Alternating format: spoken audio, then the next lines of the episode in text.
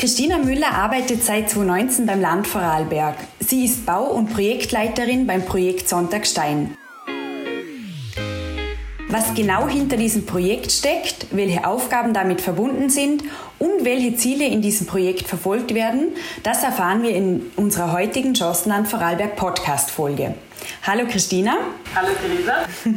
Ich freue mich auf das Gespräch mit dir. Wir machen den Podcast heute digital und wir freuen uns, dass das trotzdem geklappt hat, auch in Zeiten von Corona. Kannst du in einfachen Worten erklären, was das Projekt Sonntagstein genau ist? Ja, also wir äh, modernisieren die Talstation. Das heißt, äh, einmal die, die äh, Sanitärräume werden komplett erneuert und vor allem wird äh, angebaut, sodass der Zu- und Eintritt in das Gebäude endlich geregelt äh, erfolgen kann. Des Weiteren gibt es noch äh, zwei weitere Räume für den Bergewagen und sonstiges Seilbahn-Equipment. Mhm.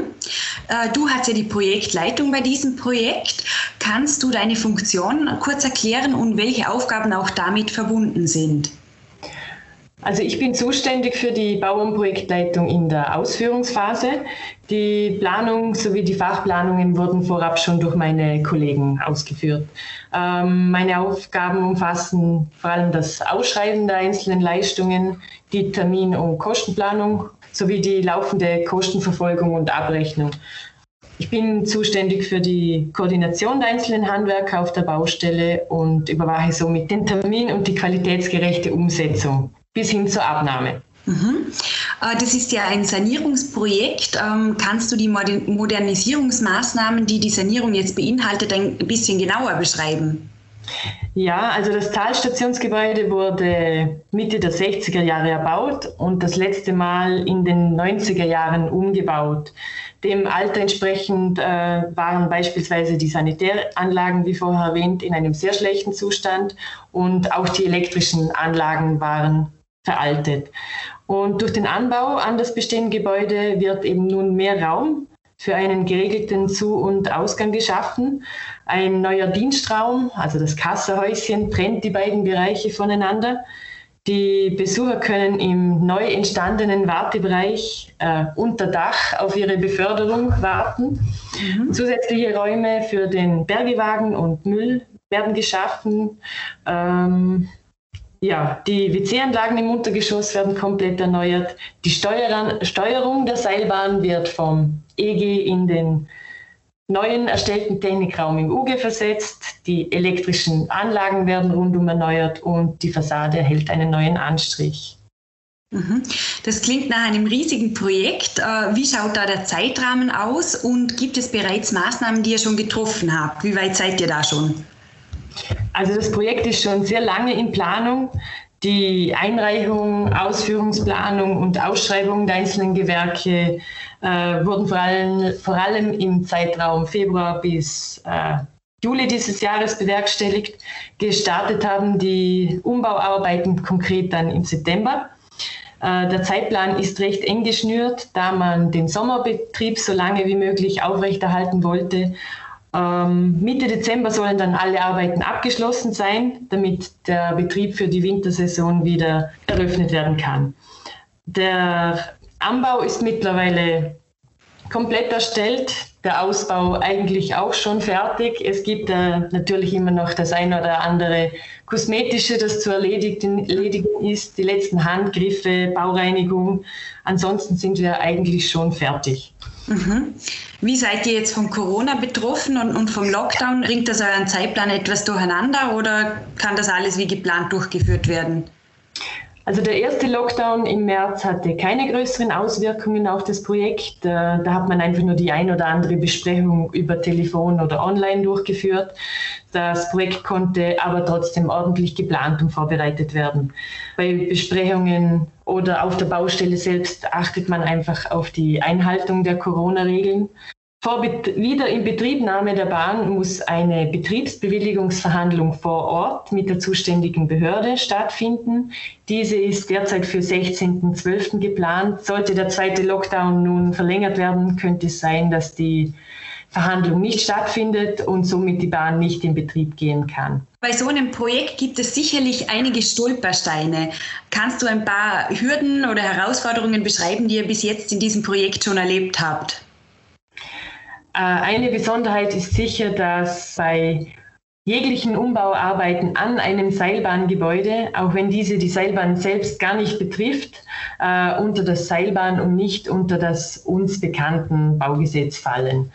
Dann sind das einfach andere ähm, Auflagen, die zu erfüllen sind. Die, die Art der Einreichung und Abnahme ist einfach anders als im Baugesetz. Mhm. Aber ist auch zu bewältigen. Mhm. Dann die nächste Frage, und zwar, wie gestaltet sich da der Beitrag der öffentlichen Hand? Das Land Vorarlberg ist äh, Gesellschafter bei der Großwalsertaler Seilbahn.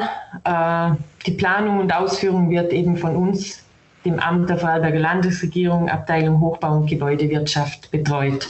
Ähm, bezüglich der Sanierung, kannst du da vielleicht die Ziele etwas genauer beschreiben? Du hast eh schon ein paar genannt. Äh, und vielleicht auch noch die Frage, was wird aus touristischer Sicht erwartet, auch bezüglich der Kapazitäten, Auslastung, was sind da für Erwartungen? Eine neue Talstation wirkt einladend. Äh, die Seilbahn erfreut sich besonders im Sommer einer großen Beliebtheit. Man geht davon aus, dass die Gastzutritte dadurch noch weiter steigen werden.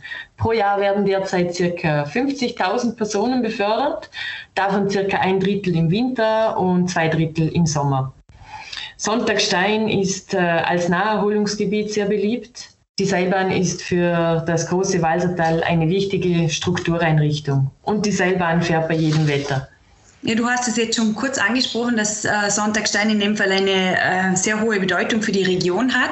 Kannst du hier vielleicht ein paar Rückblicke, etwas zur Entstehungsgeschichte und auch über die weitere Entwicklung ein paar, äh, ja, ein paar Sätze dazu sagen? Ja, also die erste Personenseilbahn ging 1967 in Betrieb. Damals waren es zwei Gondeln für je sechs Personen. Dann wurde sie eben 1990 umgebaut. Da wurden die Gebäude adaptiert und äh, mit zwei 16-Personen-Gondeln wurde die Förderleistung auf ca. 200 Personen pro Stunde erhöht. Bei diesem Umbau wurden damals also die Seilbahn, die Elektrotechnik samt Seile und Gondeln ausgetauscht. Diese sind somit heute 30 Jahre alt. Äh, die Seilbahn erschließt einfach den Dauersiedlungsraum Stein. Sie dient aber als erster Linie als Verbindung von Sonntag nach Stein für die Wanderer und die Skifahrer, aber auch Schüler werden damit äh, jeden Tag befördert. Mhm. Ja, danke Christine. Jetzt haben wir schon mal einen Einblick gewonnen zum Projekt Sonntagstein. Jetzt möchten wir noch ein bisschen was von deiner Person erfahren. Äh, du arbeitest ja in der Abteilung Hochbau und Gebäudewirtschaft im Land. Welche Aufgaben ähm, hast du hier in dieser Abteilung? Äh, genau, was sind da deine Projekte, deine Aufgaben? Ja, also die Abteilung ist generell in vier Fachbereiche aufgeteilt. Es gibt einmal den ersten Fachbereich die zentralen Dienste, die, den zweiten die Projektierung, also die Planung, den dritten, in welchem ich tätig bin, das ist das Bauprojektmanagement und den vierten Fachbereich, das ist die Betriebsführung, die Haustechnik.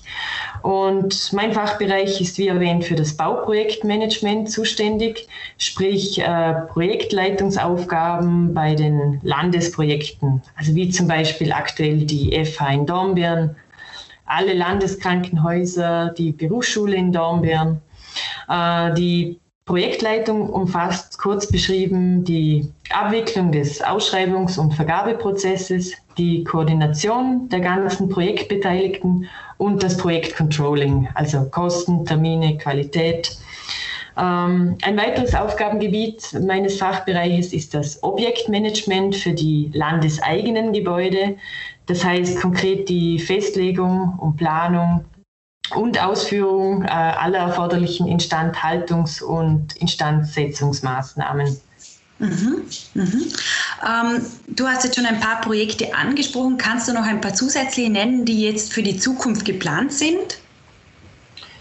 Äh, für die Zukunft, ja, also die Umsetzung des Parkplatzes und die Sanierung der restlichen Gebäudehülle bei der Talstation in Sonntagstein, äh, diese sind für das Frühjahr 2021 geplant.